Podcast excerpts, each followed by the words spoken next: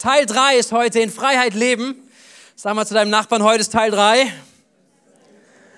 Heute ist Teil 3. In Freiheit leben ist das, das ähm, Thema und ich hole euch kurz ein bisschen mit ab. Es geht darum, dass wir ähm, ein Verständnis haben davon, dass Jesus unser Retter ist und derjenige, diejenige von euch, die das erlebt haben, angenommen haben, dass das, was wir besungen haben vorhin auch, dass Jesus am Kreuz gestorben ist für unsere Sünde, uns neues Leben gegeben hat, der hat das erfahren, dass wenn wir, wenn wir uns ihm geben, unser, unser Leben und auch, dass wir falsch gemacht haben, dass wir ohne Gott gelebt haben, äh, es wird vergeben. Es gibt keine Sünde, nichts, was zu groß wäre, als dass Gott am Kreuz nicht dafür bezahlt hätte und es vergeben werden kann. Amen, das ist so wichtig, dass wir das immer wieder dem, auch verstehen. Das ist die Gnade Gottes. Gott hat ein, ein, ein Erlösungswerk vollbracht und er bietet es jedem Menschen an. Und worum wir uns beschäftigen, gerade auch bewusst ist, sagen, das ist das, womit es startet und Gott ange angefangen hat. Er schenkt Befreiung, er bringt uns in ein neues Land und er ist dabei, uns zu erneuern, zu verändern. Ähm, und zwar unsere Gedanken, das, was wir aus unserem eigenen Leben heraus, aus unseren eigenen Bedürfnissen heraus immer wieder auch hervorbringen. Und ähm, wir lernen dürfen zu sagen, hey, Gott hat eine Absicht für unser Leben. Das ist sein Wille, ein guter Wille für unser Leben, eine gute Absicht. Und da, wo wir diesen Willen nicht in unserem Leben haben, nennt die Bibel es einfach Sünde. Es nennt es Zielverfehlung. Das Ziel, was Gott für uns hat, ist ein, ein Leben in Freiheit. Und das Bild war damals aus dem Alten Testament, das Volk Israel war aus Ägypten befreit, aber Ägypten war noch im Kopf. Wenn es nächste Schwierigkeit kam, die nächste Herausforderung, nächste Problem, die nächste Orientierung, die sie brauchten, da kam Ägypten durch und sie mussten lernen. Sie waren auf dem Lernprozess, auch Gott zu vertrauen in ihrem Denken und ihrem Leben. Und so haben wir uns angeschaut und wir schauen es als Gemeinde an und ich glaube, und das ist unser Gebet und wir erleben es auch jetzt schon, dass es mehr ist als eine Predigtreihe, sondern ein in, in Freiheit leben soll ein Lebensstil sein wo wir einander dienen, einander helfen und auch persönlich mitmerken, mit okay, hey, wo ist Unfreiheit in meinem Leben? Aber es gibt einen Schlüssel. Gott lädt uns ein, in Freiheit zu leben. Und wenn wir einander dienen, auch Menschen helfen um uns herum, zu sagen, hey, ich, vielleicht siehst du den einen, dass du merkst, hey, da ist, hey, du lebst noch nicht in Freiheit. Darf ich dich ermutigen, einen Weg des, der Freiheit zu wählen? Und wir haben über Umgang von Sünde gesprochen grundsätzlich. Letztes Mal über das Achten auf Gedanken und Worte, was auch mit einem Leben in Freiheit zu tun hat. Und heute gehen wir in das nächste hinein. Lass mich noch kurz auf einen Termin eingehen. Und zwar in ähm, vier Wochen werden wir ein Wochenende haben und dazu lade ich uns als ganze Gemeinde ein, wirklich dabei zu sein. Das ist der Freitag am 24.11. Startet, alles findet hier statt in der Mensa um 19.30 Uhr und dann am Samstag wollen wir um 10 Uhr starten bis 15 Uhr. Und wir haben überlegt, wir würden es gerne möglich machen, dass jeder daran teilnehmen kann. So liebe Familien, wenn ihr Kinder habt, kleine Kinder habt, wir würden euch ermutigen, vielleicht zu schauen, dass ihr Betreuung für diesen Tag auch äh, organisieren könnt, vielleicht einen Babysitter, der da ist, so dass ihr vielleicht zusammen da sein könnt. Wenn das gar nicht möglich ist, es wird hier äh, einen Raum geben, wo aber kein Programm Programm angeboten werden kann. Ja? Aber weil wir sagen, jeder soll sich beteiligen. Dieser, dieser, diese zwei Tage, ich glaube, es ist für uns als ein wirklichen Gemeindewochenende sein wird und sein soll und sein kann und die Einladung an jeden dabei zu sein. Wirklich Gott, Gott unsere Zeit hinzugeben und auch unser Leben hinzugeben. Plant euch das wirklich ein, seid unbedingt dabei und äh, die Details kommen auch in den nächsten Wochen weiterhin. Äh, es wird kostenfrei sein, also jeder kann teilnehmen und sollte daran teilnehmen. So, und ein Begleitmaterial, weise ich noch kurz darauf hin, ist ein Buch von ICF, das heißt Get Free. Und wenn du das dir dazu noch holen möchtest, bist du herzlich eingeladen, auch da. Es kostet nicht viel, wenn man es bestellt. Ich glaube, es kostet 10 Euro. Äh, aber es, es hilft uns auch in diesem Prozess von in Freiheit zu leben, sich zu reflektieren und Dinge zu erkennen. Und wir beziehen uns unseren Predigttiteln einmal wieder auf ein Kapitel. Heute kommt Teil 3 und das ist Kapitel 6 aus dem Buch oder lehnt sich an man kann dahin schauen und es heißt, wähle Gottes Design für Beziehungen und Sexualität. Und zwar sind wir überzeugt, dass Jesus einen guten Plan hat. Und um ein Leben in Freiheit zu führen, gilt es, und es ist die Einladung Gottes, Gottes Design für Beziehungen und Sexualität zu wählen. Darum geht es heute. Das schauen wir uns an. Was sagt die Bibel dazu? Und es ist wirklich gut. Es ist sein Anliegen, dass wir ein Leben in Freiheit leben. Wir kommen an dieses Thema ran und da möchte ich uns mitnehmen durch einen Gedanken, dass wir uns äh, über, über das Thema nähern, und zwar von Bindungen. Etwas aneinander binden. So sagt man ja, wenn zwei heiraten, die, haben sie, die sind jetzt gebunden. Ja, so jeder dem, wie man ist, dann hat man seine Vorstellungen mit, ja, ja, jetzt sind sie unfrei. Und die anderen würden sagen, hey, sie haben sich gefunden, sie haben sich aneinander gebunden und sie leben ein Leben in Freiheit. Es ist eine Bindung, die passiert zwischen Menschen und das hat immer wieder was zu tun, auch mit Beziehungen, auch mit Sexualität. Es geht um das Thema, um das große Thema von Einheit. Und die Kraft von Bindung, sie sehen wir in der Bibel beschrieben. Eine, eine, das ist das, worum es, wo wir uns dem Thema nähern. Die Kraft von Bindung wird uns beschrieben, zum Beispiel im Alten Testament, äh, ganz zum Beginn auch der biblischen Berichte. Und zwar, als die Menschen aus dem Paradies gehen mussten und sie ihr Leben gelebt haben ähm, und etliche sich schon von Gott abgewandt haben, aber sie zusammen waren als eine große Nation, als ein Volk, was eine Sprache gesprochen hat. Und so tun sie sich zusammen und haben einen super Plan. Sagen, hey, wir bauen uns ein Bildnis. Wir tun uns zusammen und wir schaffen uns unsere eigene Weltanschauung. Wir schaffen uns unser eigenes System. Wir schaffen einen Weg von Einheit. Und sie beginnen und sie überlegen sich, einen Turm zu bauen. Und zwar soll der Turm so hoch sein, dass er bis an den Himmel reicht. Und sie wollen mal Gott zeigen, wie stark ihre Einheit ist und was sie alles schaffen. Und das, so war ihre Gedanken. 1. Mose 11 wird es beschrieben, damals sprachen die Menschen noch eine einzige Sprache, die allen gemeinsam war. Und dann sagen sie auf, jetzt bauen wir uns eine Stadt mit einem Turm, dessen Spitze bis zum Himmel reicht. Sie schrien, schrien sie, das macht uns berühmt. Wir werden nicht über die ganze Erde zerstreut, sondern der Turm hält uns zusammen. Hey, das sind unterschiedlichste Menschen. Zwar eine Sprache, so wird es hier beschrieben, also sie haben Einheit, aber unterschiedlichste Menschen, unterschiedlichste Meinungen und sie kommen zusammen mit einem Ziel, mit einem Motiv und sie werden eins in einer Sache und sie sagen, das wollen wir tun. Und Gott sieht es. Interessanterweise, die Bibel berichtet es so, dass Gott vom Himmel herabkommen musste. Also sie sagten, ja, wir bauen einen Turm, der ist so hoch, der geht bis zum Himmel. Und Gott heißt es, er musste herabkommen. Also so hoch sind sie dann doch nicht gekommen, ja. Aber er musste herabkommen und er spricht zu ihnen folgendes im Vers 6 heißt es. Er sagte, seht nur, sie sind ein einziges Volk mit einer gemeinsamen Sprache. Was sie gerade tun, ist erst der Anfang von dem. Denn durch ihren vereinten Willen wird ihnen von jetzt an jedes Vorhaben gelingen. Hier ist eine Bindung, hier ist eine Einheit beschrieben und Gott sagt selber, ihnen wird nichts unmöglich sein. Da ist eine Kraft drin, wenn Menschen sich zusammentun, in Einheit kommen und, und sie das hier erleben. Aber diese Einheit haben sie nicht gebraucht, um Gott Ehre zu geben. Hey, was, wofür wir beten, wenn wir als Gemeinde unterwegs sind? Wir beten, dass wir eine Gemeinde in Einheit sind, weil sie dem Zweck Gottes dient. Ja, und Einheit hat Power, Einheit hat wirklich Kraft, aber hier ist diese Einheit benutzt, um sich ein eigenes Bild zu bauen, die eigenen Möglichkeiten zu nutzen und Gott bringt Verwirrung hinein. Gott sagt, hey, wir bringen, wir bringen diese Einheit auseinander, indem er Sprachenverwirrung reingibt. So, diese Stadt, wo es passiert, war Babel. Und interessanterweise irgendwie, wenn man so durchgeht, es heißt Verwirrung. Und äh, wenn, du, wenn du heute Sprache lernen willst, dann machst du es am meisten mit einer App, die heißt Bubble. Lustig. Aber Bubble, Bubble, irgendwie, keine Ahnung, es wird Verwirrung, die da ist. Und so, so, so ist das Prinzip hier beschrieben. Wenn Menschen sich binden, zusammenkommen, Einheit, da ist Kraft, da ist wirklich Power drinne. Und das ist ein Prinzip, was Gott geschenkt hat. Aber es ist auch schon ersichtlich, es geht darum, dass es ein göttliches Bild gibt und es geht ein zerstörerisches Bild davon, ein Abbild davon. Wenn wir durchgehen, unsere Bindungen, in denen wir unterwegs sind, wir werden uns einige anschauen. Hey, Freundschaften, wie stark ist es, wenn Menschen zusammen durchs Leben gehen und wirklich Freundschaft durch dick und dünn irgendwo sich durchträgt und was dadurch möglich ist, Ehen. Ich meine, es gibt keinen Film, ich glaube, auf jeden Fall wüsste ich davon nicht so, der sich damit aus Hollywood beschäftigt oder ganze Serien macht. Wie kann ich der beste Einsiedler werden? Ja, lass mir bloß alleine mit Menschen. Ich will mein bestes Leben für mich alleine. Nein, es ist irgendwie in jedem Menschen drin, dass da eine Sehnsucht ist, zu sagen, hey, ich, ich bin nicht geschaffen, allein zu sein, sondern, sondern wir sind geschaffen für Miteinander.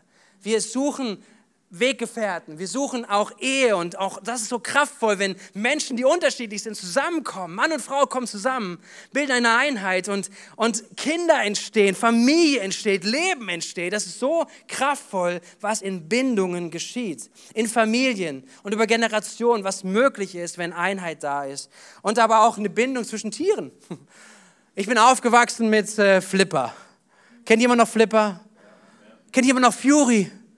Ja. So, irgendwie, das sind so Bilder auch von Bindungen von Mensch zu Tier. So irgendwie so durch dick und dünn. Lassie fand ich grausam, muss ich wirklich sagen. Ich habe Lassie nicht gerne geguckt, weil Lassie irgendwie, nee, es war so traurig. So, aber Bindungen, die da sind und ähm, wir uns bewusst werden, es gibt gute Bindungen und es gibt Bindungen, die auch letztendlich zerstörerisch sind. Die Bibel hat dieses Prinzip auch, sie zeigt uns das und wir werden uns einige Sachen auch hereinschauen, aber eine besondere Person haben herausgehoben und die Bibel spricht darüber, über diese, diese Bindungen, ob sie gut sind oder auch ob sie schlecht sind. Nehmen wir aus dem Alten Testament, aus dem Richterbuch, da gibt es den Simson, einen berufenen Mann Gottes, der den Auftrag hatte, das Volk Israel zu beschützen vor den Philistern und die immer wieder das Land über, über ähm, eingefallen sind und überfallen haben und er sollte es beschützen. Er hatte eine Begabung, eine Berufung, er hatte übernatürliche Fähigkeiten, auch in Stärke, aber er nutzt seine Kraft teilweise für Gott und er schafft, dass er Bindungen eingeht, immer wieder mit Frauen, die Gott nicht ehren, die nicht mit Gott unterwegs sind und er geht Bindung ein, sexuelle Bindung, er geht äh, emotional-seelische Bindung ein und letztendlich führt diese, führt diese Bindung dazu, dass der Feind über Simson triumphiert und die Absicht Gottes zu niederkommt. Und die Absicht Gottes auch für das ganze Volk dadurch am Boden liegt. Immer und immer wieder. Und deswegen ist uns dieser Anknüpfpunkt so wichtig. Es geht darum, dass es Bindungen gibt, die sind kraftvoll und die wollen wir uns anschauen. Es gibt eine Aussage im fünften Buch Mose 32, 30, ein Prinzip von, von Bindung, nämlich dass, dass dieses Wort einer schlägt tausend, aber zwei schlagen zehntausend. Das ist irgendwie so eine biblische Mathematik. So, die macht nicht so viel Sinn, wenn wir es vor uns durchgehen. Aber das ist etwas, was die Bibel zeigt. Einer, der schlägt tausend, aber zwei können zehntausend schlagen. Kraft von Bindung, Kraft von Einheit. Deswegen, wir schauen uns das an, diese Bindung, verschiedenste Bindungen, die göttlich designt sind und damit Freiheit bringen, aber auch die Fälschung davon, die damit destruktiv auch etwas bringt. Seid ihr mit mir? Das war der Einstieg.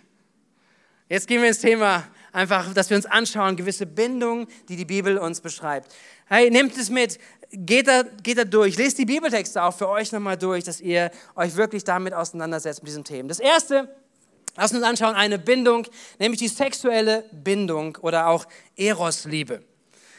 Das ist das Erste, was wir uns anschauen, diese Bindung, die es gibt. Es gibt in Epheser 5, Vers 31 eine, eine Bibeltext, den Paulus der Gemeinde sagt, und er bezieht sich aufs Alte Testament dabei. Es heißt, deshalb, so heißt es in der Schrift, wird ein Mann Vater und Mutter verlassen und sich mit seiner Frau verbinden und die zwei werden ein Leib sein. Sag mal, ein Leib. Ein Leib. Die zwei werden ein Leib sein. Es ist eine Einheit, von Körper, Seele und Geist. Das ist das Wort, was hier benutzt wird. Es ist eine wirklich allumfassende Einheit, die entsteht. Und das göttliche Bild, das göttliche Bild ist, ist in der Ehe, ist es das, was ein und hier bezieht sich das drauf auf den Schöpfungsbericht und es wird direkt im Schöpfungsbericht auch dieses Prinzip schon mit hineingenommen. Nämlich zu sagen, ein Mann wird Vater, Mutter verlassen und er wird seinem Frau, seiner, seinem, seiner Frau sich verbinden und sie werden ein Leib werden. Eine Verbindung, die alles umfasst. Die biblische Verbindung von eins werden ist, zwei voneinander unterschiedliche Menschen verbinden sich zu einer Einheit. Dies umfasst Geist, Seele und Körper. Und ich möchte euch das einmal plastisch darstellen. Und zwar, ich hoffe, es gelingt, ähm, gibt es dieses, dieses Bild, das man es nehmen kann, zu sagen, hier sind zwei verschiedene Persönlichkeiten, zwei verschiedene Personen, ein Mann, eine Frau, die letztendlich vom Gedanken her zusammenkommen. Und dieses Zusammenkommen letztendlich mischt etwas. Ich hoffe, dass man es so ein bisschen sieht. Nee, das ist immer noch rosa, ne? Aber so sieht man es ein bisschen mehr. diese Farben, die jeder Einzelne mitbringt, diese Persönlichkeit, die jeder Einzelne bringt, es kommt zusammen und es verschmilzt zusammen und es wird etwas Neues, es wird eine neue Einheit. Und dieses Bild, was es hier meint, ist wirklich sowas wie ein, ein Klebstoff. Und ich habe Kleber mitgebracht, ich brauche mal kurz eine Hilfe. Angie, könntest du mir ganz kurz helfen? Ein Applaus für Angie, einen großen Applaus. Komm mal hier rum. Okay, und du nimmst mal die beiden und klebst die mal zusammen. Weil das Wort, wo das herkommt, so richtig, ja, ganze Fläche. Genau. Das Wort, was es hier meint, ist nämlich, es ist zwei unterschiedliche Sachen kommen so zusammen und sie kommen so zusammen, dass sie miteinander verschmelzen und am Ende eins ist. When two become one. Ja, so vielleicht schon ein bisschen kitschig, weil so viele darüber gesungen haben und so weiter. Okay, okay, jetzt nimmst du es, du klebst es drauf und aus diesen zwei unterschiedlich voneinander Materialien, wird eine neue Einheit. Sie wird zusammengeklebt und das ist, was das ausmacht. Lass ruhig liegen. Genau. Es wird zusammengeklebt. Vielen Dank, Angie. Es wird zusammengeklebt. Und was passiert dann? Und ich habe das gestern schon mal vorbereitet. Was passiert dann? Es klebt zusammen und so sieht es aus. Zwei unterschiedliche Seiten kommen zusammen und sie werden eine neue Einheit. Das ist das Prinzip, was dahinter steht, was das Bild meint. Sagen, sie sind nicht mehr voneinander losgelöst. Ja, sie sind immer noch individuell, sie sind immer noch ihre Persönlichkeit, aber der Gedanke von Einheit ist, und gerade was Sexualität betrifft, wenn zwei Menschen zusammenkommen, ist eine Verbindung, die aus zwei eins macht. Und deswegen es ist Gottes Bild, dass er darüber spricht. Es umfasst etwas. Sexualität umfasst etwas. Diese Verbindung durch Sexualität umfasst etwas, das zwei eins werden. Und deswegen spricht die Bibel auch über Sexualität und sie spricht auch über ein Verständnis, einen richtigen Umgang damit. Nämlich, Gott hat sich erstens Sexualität ausgedacht. Das war nicht ein Unfall übrigens. Ja, falls du in der Kirche irgendwo sonst aufgewachsen bist oder gar keine Ahnung von Gott hast und denkst, aber Gott ist so, der ist gegen Sex. Also der ist gegen alles, was Spaß macht. Hey, ich möchte sagen, Gott hat sich Sexualität ausgedacht. Das war sein Erfindung, sein Gedanke. Er hat es den Menschen gegeben. Er hat gesagt, hey, seid fruchtbar und mehret euch. Und es darf auch noch Spaß machen dabei. So, das ist ein Gottesgedanke dabei. Und Sexualität, und das ist wieder die Sicht, die Bibel uns sagt, ist aufgrund ihrer umfassenden Bedeutung, die hier sichtbar wird, in einen exklusiven Rahmen, nämlich in dem Rahmen der Ehe, in einem Versprechen zwischen einem Mann und einer Frau. Und daher nennt die Bibel Sexualität außerhalb dieses Rahmens Sünde. Weil es gibt ein Ziel für Sexualität und es gibt die Zielverfehlung dessen. Das Ziel ist es, Sexualität gelebt in einem verbindlichen Rahmen in der Ehe zwischen Mann und Frau. Und alles andere außerhalb dieses Rahmens nennt die Bibel Sünde. Das ist Gottes Design. Und das hat Kraft. Das hat Kraft. Ich zeige euch vorhin auch nachher weiter, was das für eine Kraft ist, nämlich die Gott hier hineingelegt hat. Es hat Kraft für, für, für Intimität. Es hat Kraft für Partner, die sich aufeinander verlassen. Es hat Kraft für in der Ehe zu sagen, hey, das ist etwas, was uns zusammengebunden hat und zusammenbindet. Das ist die Grundlage für, für, gesunde, äh, für ein gesundes Umfeld für Kinder. Das ist eine Grundlage für Stabilität in einer ganzen Gesellschaft. Und destruktiv wird es, wenn dieses Design verfälscht wird. Es wird verfälscht durch gelebte Sexualität außerhalb des Bundes. Es wird durch die Abspaltung von Sex und Ehe oder Sex und Liebe ähm, destruktiv. Es wird zerstört. Es wird verfälscht, das ursprüngliche Bild, was Gott hat. Es wird verfälscht durch wechselnde Partnerschaften, auch gerade im sexuellen Bereich, durch Untreue, durch Ehebruch.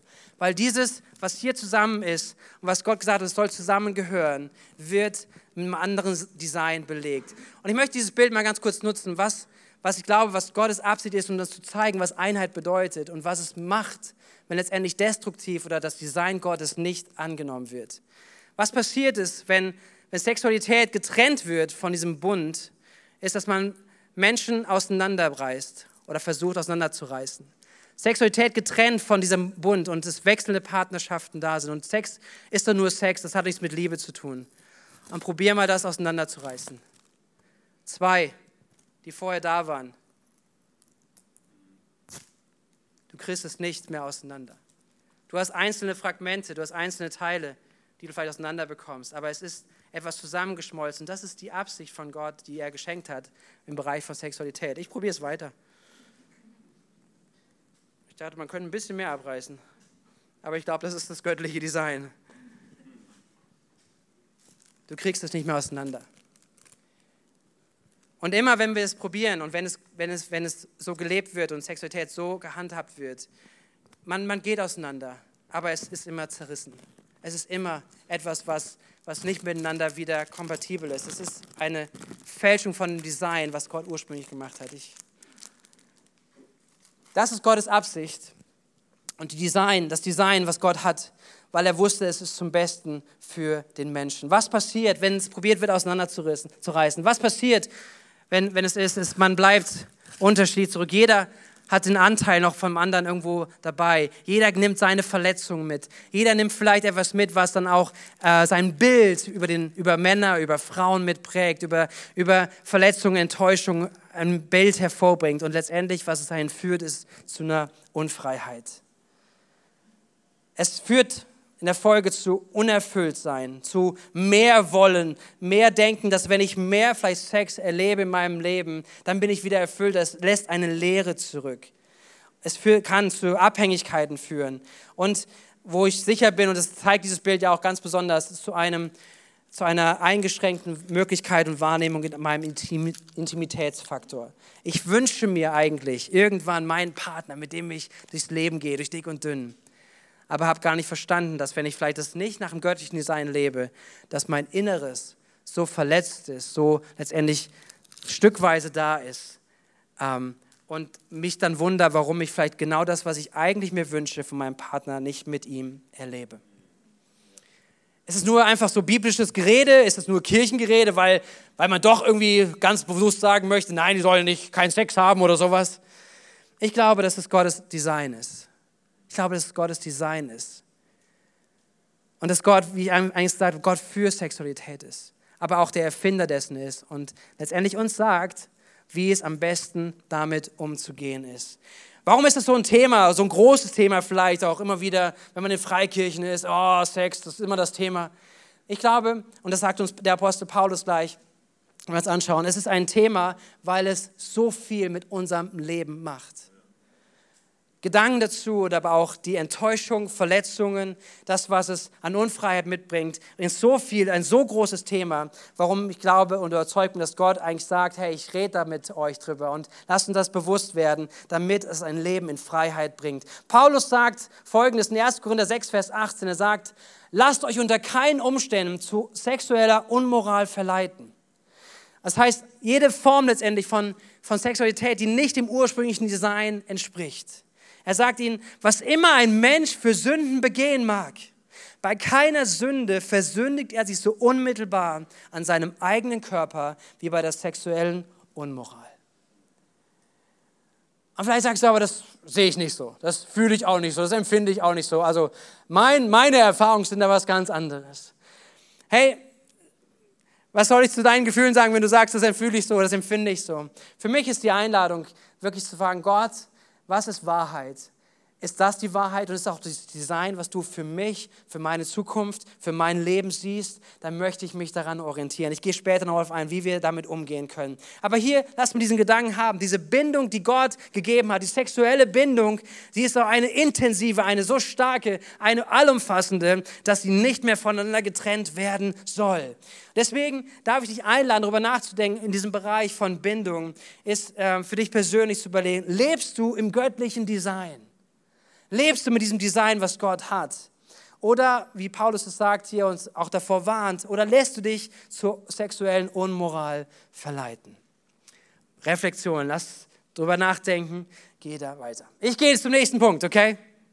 Wir gehen in die nächste Bindung rein, die es gibt, die freundschaftliche Bindung und ebenfalls so eine göttliche Variante, ein göttliches Design dafür, das ist die Philo-Liebe äh, Filia-Liebe, äh, dieses, diese freundschaftliche Verbindung, die es gibt. Und das ist etwas Geniales, wo das gelebt wird, wo das miteinander äh, einfach ent sich entwickelt. In der, in der, Im Alten Testament gibt es die Beschreibung von dem jungen König David, der ist noch kein König, aber er begegnet dem ähm, Sohn von dem aktuellen König von Saul und das ist Jonathan. Und die beiden bauen eine Freundschaft. Sie versprechen sich füreinander, hey, wir gehen durch dick und dünn, wir binden eine Freundschaft, die äh, durchs Leben trägt. Und 1 Samuel 18, Vers 1 wird das beschrieben, diese göttliche Variante.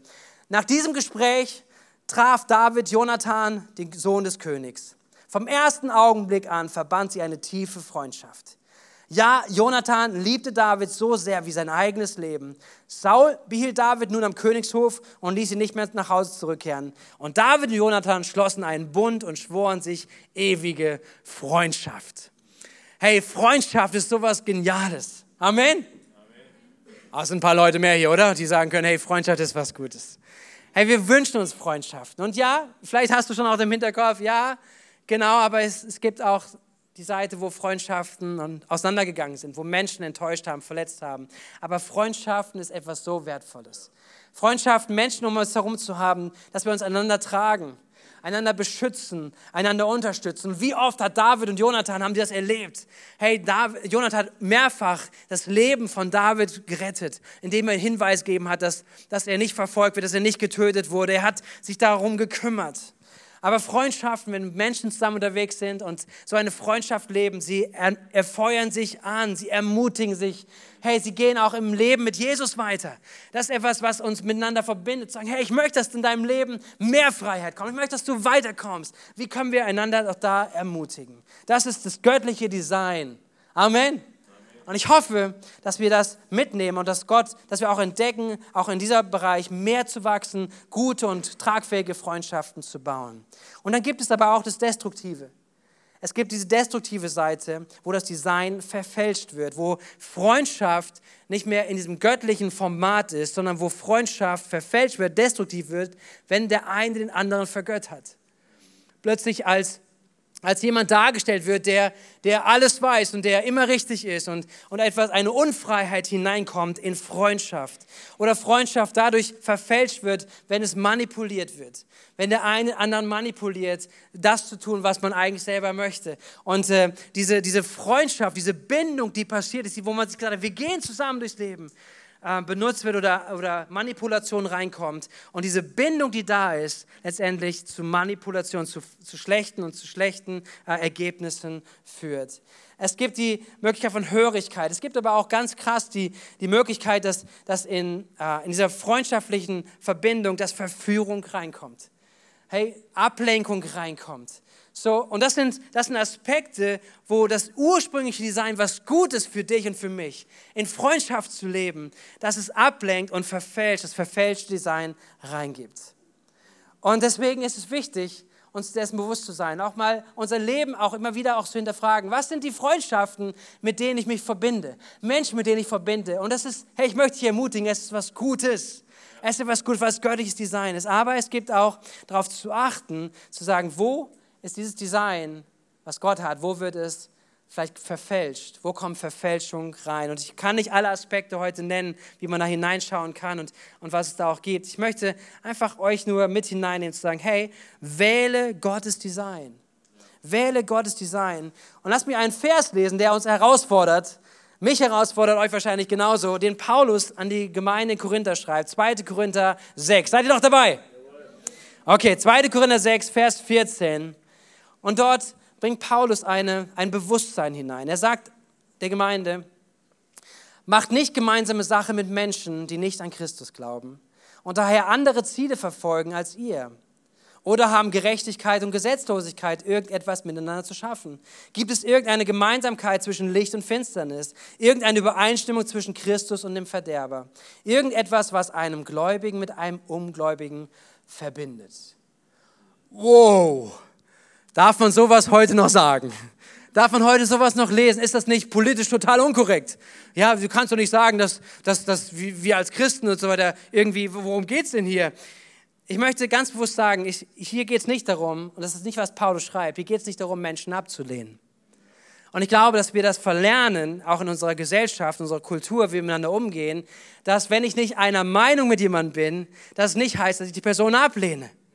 Richtig? Und das ist politisch gesehen eine so krasse Nummer im Moment. Wenn du, wenn du eine Meinung hast, wenn du einen Sichtpunkt hast, einen Standpunkt hast und der dem anderen widerspricht, äh, kommt ganz schnell so, du lehnst mich ab. Und sagen, nein, wir haben ein unterschiedliches Fundament. Und genauso ist das, was Paulus hier sagt. Es geht nicht darum, dass wir Menschen ablehnen. Menschen, die ohne Jesus sind, die Jesus nicht nachfolgen. Es geht nicht darum, sie abzulehnen, aber zu verstehen, dass wir ein unterschiedliches Fundament haben. Unser Fundament ist nicht nur, dass wir sonntags zum Gottesdienst gehen. Das ist nicht nur, dass wir mal irgendwie uns äh, in unserem Leben irgendwas einbauen, was so christlich ist und das kann man machen, der andere nicht, sondern unser Fundament ist, dass Christus unser Leben ist und unser ganzes Leben bestimmt. Und das unterscheidet uns von Menschen, die das nicht haben. Menschen, die Christus nicht als ihr Fundament haben, können super Leute sein, hey, die manchmal charakterlich sogar vielleicht besser als wir, tolle Ansätze, moralisch, ethisch, mega gut drauf. Aber sie haben nicht das Fundament in Christus gelegt, weil sie nicht an Christus glauben. Und dieses zu wissen und zu verstehen, ist das, worüber Paulus hier spricht. Heißt es, dass ich mich nicht mit einem Nichtgläubigen nicht treffen darf oder keine nichtgläubige Freunde haben darf? Hm, ja, jein, nein, jein. Paulus sagt uns nicht, dass wir keinen Umgang haben sollen mit Menschen, die nicht an Jesus glauben. Er sagt uns sogar sehr konkret, dann müsstet ihr aus der Welt rausgehen. Das ist nicht das Anliegen sondern wir haben sogar eine Aufgabe, so wie Jesus unterwegs zu sein. Und wie ist Jesus mit Menschen umgegangen? Er hat sie geliebt, und zwar mit der Agape-Liebe. Und da können wir einen Unterschied setzen. Hey, wir dürfen lieben, wir sollen lieben. Das ist unser Auftrag, Menschen um uns herum zu lieben mit der Agape-Liebe, mit der göttlichen Art der Liebe. Und das lernen wir von Jesus. Und das lernen wir von Jesus. Das ist das, wo wir unterwegs sind. Jesus lebte mitten unter Menschen, die ihn abgelehnt haben. Er lebte mitten unter Menschen, die nicht an Gott geglaubt haben. Er war mit Sündern zusammen. Er war mit Menschen, die Gott wirklich abgelehnt haben, mit allem, was sie hatten. Er war mitten unter ihnen. Er verbrachte Zeit mit ihnen, aber ohne sich mit ihnen zu verbinden. Und ich glaube, dass es ein wichtiger Aspekt ist, damit umzugehen. Wir persönlich, ich habe Freunde, mit denen ich Leben teile, Menschen, die mit unserem Leben sind, die nicht an Jesus glauben. Und ja, es gibt dann einfach gewisse Einschränkungen. Es gibt Sachen, da mache ich mich nicht eins mit, weil mein Fundament ein anderes ist. Und das habe ich bei manchen Menschen, wo ich unterwegs bin, mit Menschen, die auch an Jesus glauben, das gleiche Fundament haben, da ist das nicht. Da kann ich vorbehaltlos mich verbinden mit jemandem, weil ich weiß, hey, wir haben das gleiche Fundament in unserem Leben. Heißt nicht, dass ich nicht auch von Mitchristen enttäuscht werden kann und verletzt werden kann. Aber hier gibt es ein Bild, was, was wir lernen dürfen, zu sagen, hey, wähle weise. Sei weise letztendlich, womit du dich verbindest, weil das auch gerade in dieser Frage von, von Fundament ein wichtiger Punkt ist. Und deswegen die Reflexion ist, wo bindest du dich an Menschen, die vielleicht auch nicht gut für dich sind? Und investierst du in Freundschaften, investierst du in Zeit mit Menschen, die Jesus nicht kennen. Das ist unser Auftrag, ja? Hört mich richtig, das ist unser Auftrag, mit Menschen Zeit zu verbringen, die Jesus nicht kennen. Weil wie sollen sie es hören? Wie sollen sie von Jesus und von seiner Liebe hören, wenn nicht durch dich oder durch mich? Das ist unser Auftrag aber zu verstehen auch, wo binde ich mich an Menschen, ähm, die auch mit Jesus nachfolgen, baue ich Freundschaften mit Menschen, die Jesus nachfolgen und wie gehe ich damit um. Ein wichtiger Aspekt von Bindung in dem Bereich von Freundschaften. Ich gehe ganz schnell weiter. Im dritten Teil, äh, dritter Punkt ist äh, die familiäre Bindung. Storge-Liebe heißt es. Und das ist die Familienliebe, die Bindung zwischen Mütter, Väter, Söhne, Töchter, Schwestern und Brüdern. Und das ist so ein starkes Geheimnis, diese Liebe, da musst du nichts für machen. Du wirst geboren und wenn sie im göttlichen Design ist, du bist Teil von der Familie vom ersten Moment an. Richtig? Hey, es ist so ein starkes Design, was Gott hineingegeben hat, dass gerade zum Beispiel auch die Mutterliebe zum Neugeborenen. Hey, also das ist doch ein Geheimnis, ein Wunder. Ja, eine Mutter trägt neun Monate in sich ein, ein, ein fremdes Wesen. Und es kommt zur Geburt und es ist das Kind. Und es wird angenommen, es ist eingebettet, es ist mit der Liebe der Mutter umhüllt. Und genauso auch zum Vater. Und Familienbindung, Familienbindung ist etwas so Fantastisches, so was Starkes, so was Schönes, so was Gutes. Ich weiß, wenn wir, ihr kennt meine Story ein bisschen, ich habe vier Geschwister und ich habe, glaube ich, 13 Neffen und Nichten. Und wenn wir zusammenkommen, wenn wir an einen Ort zusammenkommen, das ist, es ist einfach Familie. Ja, das ist Familie, ist zusammen. Das ist einfach, da musst du nicht irgendwie jetzt irgendwie äh, nicht groß warm werden und mal gucken, ob die Kinder jetzt miteinander spielen können, ob das irgendwie hinhaut und hoffentlich, sondern es ist einfach Familie, die sind zusammen, die werden durchs ganze Haus jagen, die werden irgendwas machen zusammen, sie werden einfach, das ist Familie. Das ist keine andere Ebene, ist so stark wie diese Bindung auch innerhalb der Familie. Da kannst du dich jahrelang nicht gesehen haben vielleicht, weil jemand woanders lebt, im Ausland lebt und so weiter. Und die Oma kommt rum und sie ist da, sie ist die Oma.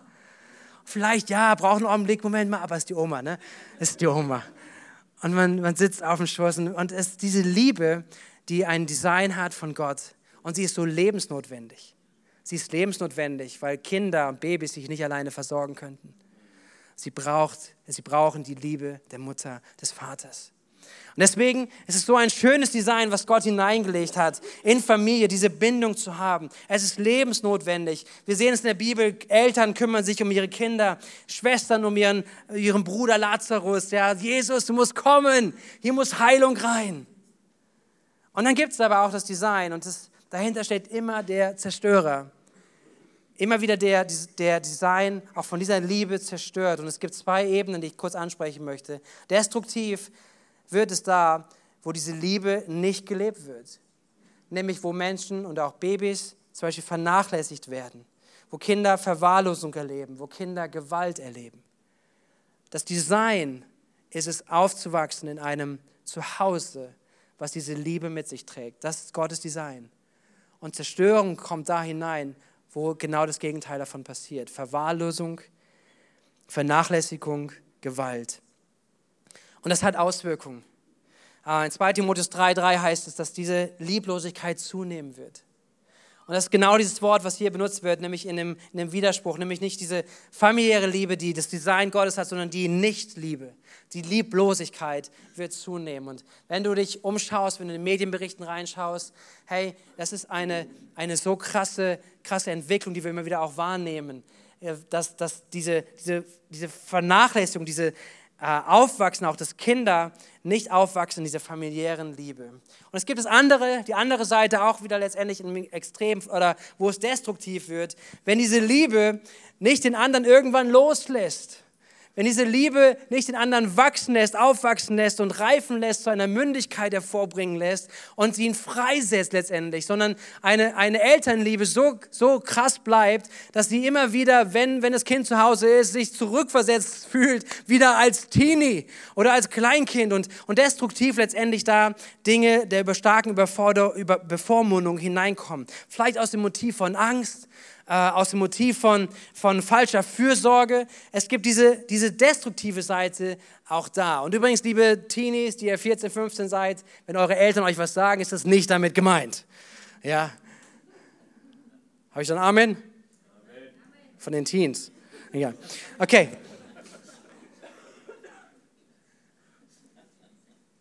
Gottes Design und auch zu sehen, es gibt die Fälschung und äh, dessen bewusst zu werden. Hey, es, ein, es geht ins Eingemachte, oder? So durchzugehen, zu sagen, hey, wo sind wir in Beziehung? Wo sind Bindungen? Und sind sie im göttlichen Design oder wo sind sie nicht? Deswegen können wir uns hinterfragen, wo habe ich selbst erfahren oder wo erfahre ich diese destruktive familiäre Bindung? Vielleicht in welchem Kontext ist es? Wo bringt bring mich meine Familie in Unfreiheit? Wo sind ungesunde Züge? Wo treffe ich Entscheidungen, die ich nicht treffen würde, wenn meine Familie gerade nicht da wäre? Wo würde ich auch göttliche Entscheidungen treffen? Ich habe es erlebt, wo, Menschen sich entschieden haben, sich nicht taufen zu lassen, nicht den nächsten Schritt im Glauben zu gehen, weil es so wichtig war, was die Eltern über sie gedacht haben. Und es sind Herausforderungen, damit umzugehen. Ich sage nicht einfach, ich möchte keine Quick-Fix-Lösung hier sagen. Aber ich möchte uns ermutigen, dass wir uns anschauen, welche Bindungen in unserem Leben da sind und dass Gott verheißen hat und gesagt, ich möchte, dass ihr in Freiheit lebt. In Freiheit heißt nicht, und das ist ein anderes Thema für später, heißt nicht, dass wir nicht Vater und Mutter ehren können. Amen? Okay, so, letzte, und damit schließe ich ab. Welche Bindung gibt es noch? Und das ist die seelische oder die, diese Bindung an Götzen. Idolatrie. Was meint das? Es ist dass, dass man sich mit seinem Herzen, mit seiner Seele an Menschen und an Dingen hängt. Das göttliche Design ist, und das ist, was ein Leben in Freiheit bringt, ist das, was Jesus einmal gefragt wurde, nämlich wenn, als Jesus gefragt wurde von jemandem, was ist das wichtigste Gebot? Wenn du alles andere wegnimmst, was ist das Allerwichtigste?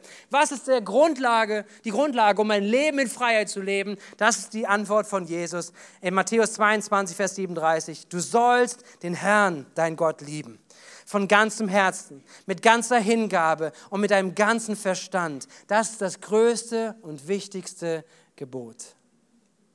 In dieser Ordnung zu kommen vor ihm, zu sagen, Gott, du bist mein Gott. Und da ist Leben, da ist Freiheit. Wenn wir diesen Weg gehen zu ihm, zu ihm in die Unterordnung, zu sagen, Gott, nicht mehr ohne dich, keinen Tag mehr, sondern ich mache dich zum Herrn und zum Erlöser meines Lebens. Amen. Das ist da, wo Freiheit beginnt, ein Leben in Freiheit beginnt. Und diese heilige Verbindung zwischen Mensch und Gott passiert. Und wenn das ist, hey, da ist Freiheit zu finden. Und genauso entgegengesetzt ist diese Wirksamkeit, wo destruktiv probiert wird, diese Liebe, diese, die Gott gehört, anderen Götzen zu geben.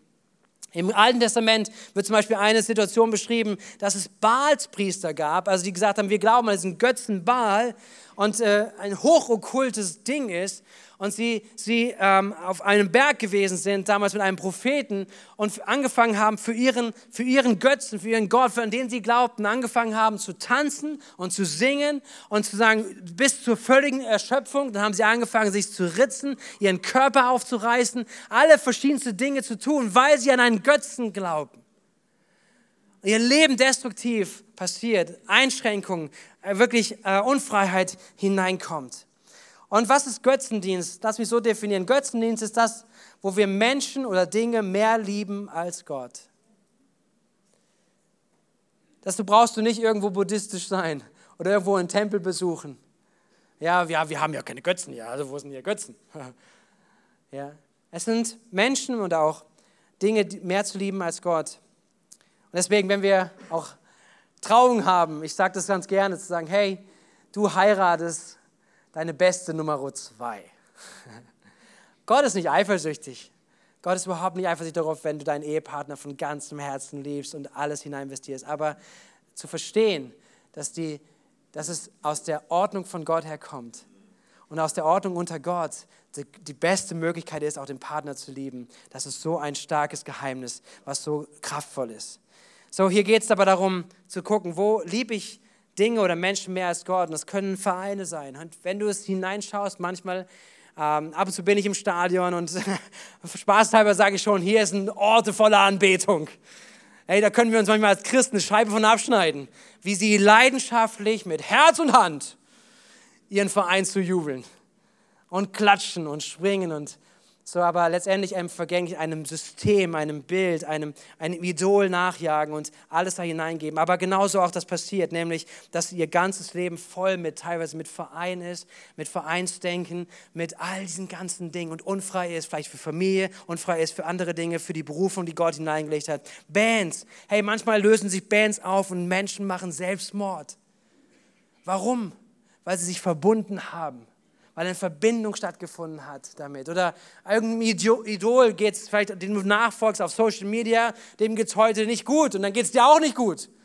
Ja, so, und heute ist ein schlechter Tag. Ja, heute ist ein schlechter Tag. So, diese Verbindung mit, mit Menschen, auch mit Dingen, vielleicht sogar mit Tieren, die unfrei machen. Manchmal erlebt man das auch mit Tieren.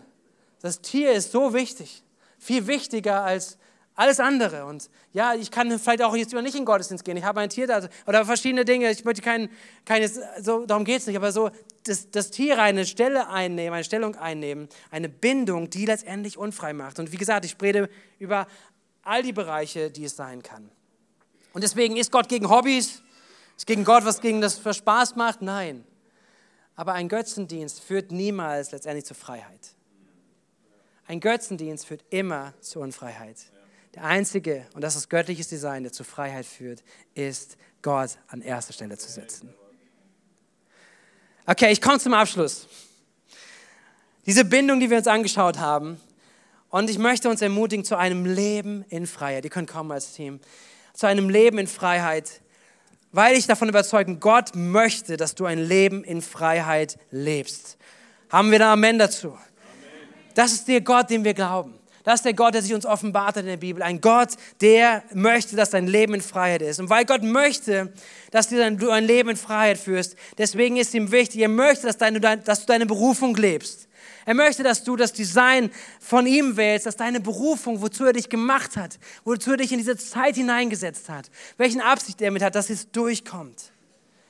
Und deswegen, er möchte, dass deine Sexualität erfüllend ist. Das ist Gottes Absicht. Dass du ein Leben auch mit erfüllter Sexualität lebst. Er möchte, dass deine Ehe funktioniert, dass sie stark ist, kraftvoll ist. Er möchte, dass du Freundschaften stark und Jesusmäßig lebst. Mit Menschen unterwegs bist, die einander höher und weiterbringen in Jesus.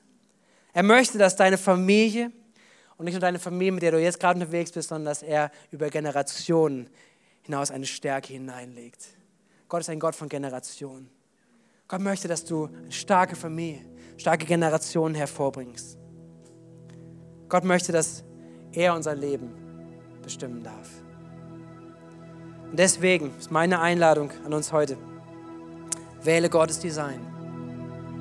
Wähle Gottes Design in deiner Sexualität, in Freundschaften, Familie und im Umgang mit Götzen. Wähle Gottes Design.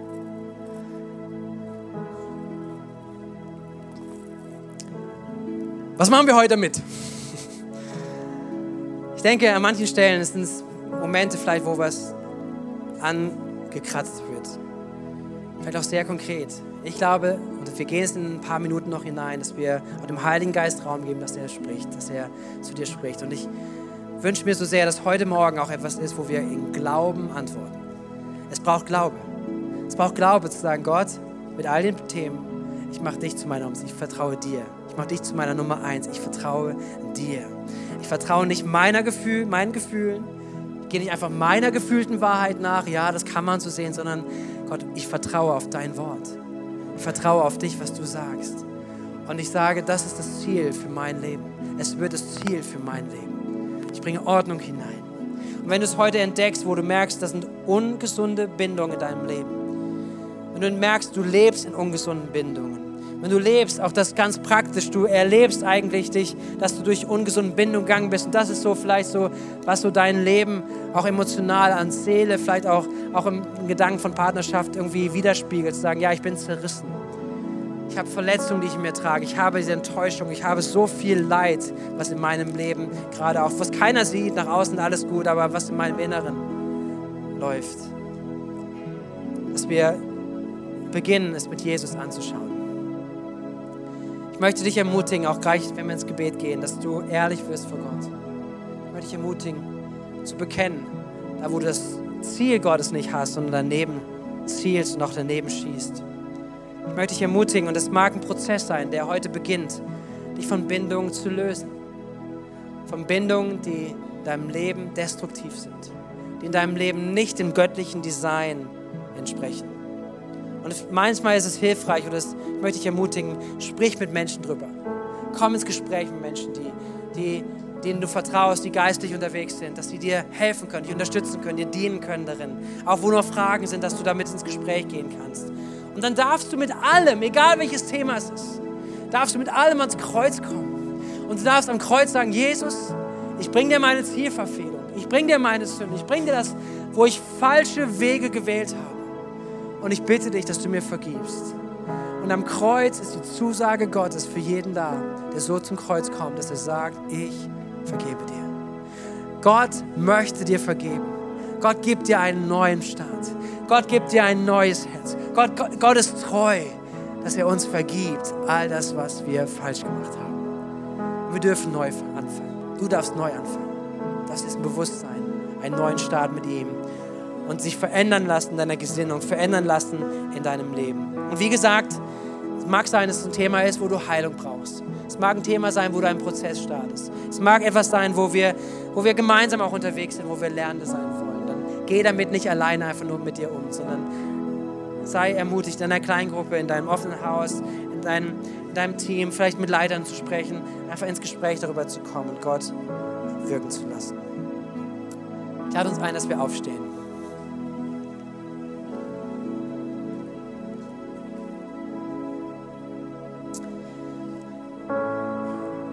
Herr Jesus, heute Morgen, das ist mein Empfinden, Herr, haben wir einen tiefen Blick gemacht in dein Wort, in diesen Spiegel. In dem Spiegel der Wahrheit. Und dein Wort ist Wahrheit. Die Summe deines Wortes ist Wahrheit. Und deine Wahrheit, sie fordert uns heraus. Sie macht Dinge in uns offenbar, die wir vielleicht gerne verstecken würden. Sie deckt auf, da wo vielleicht Schuld ist. Sie deckt auf, wo wir Entscheidungen treffen, wo wir vielleicht auch unser, nach unserem eigenen Begierden laufen, unserem Fleisch, wie es dein Wort sagt. Aber Herr, es ist so gut zu wissen, wir müssen keine Angst haben, wenn wir hineingucken in dein Wort, sondern dass wir auch durch Unterstützung durch deines Heiligen Geistes hineinschauen dürfen und Veränderung erfahren dürfen durch dich. Deine Wahrheit, sie macht frei. Und du hast eine, ein Leben für uns verheißen, was ein Leben in Freiheit ist. Und ich rufe aus Freiheit. Ich rufe aus Freiheit im Namen von Jesus.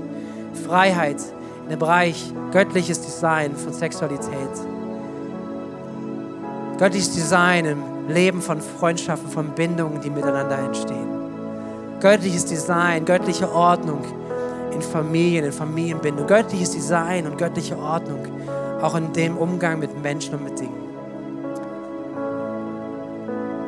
Und Jesus, danke, dass du uns rufst zu dir. Danke, dass du uns einlädst, ehrlich zu werden.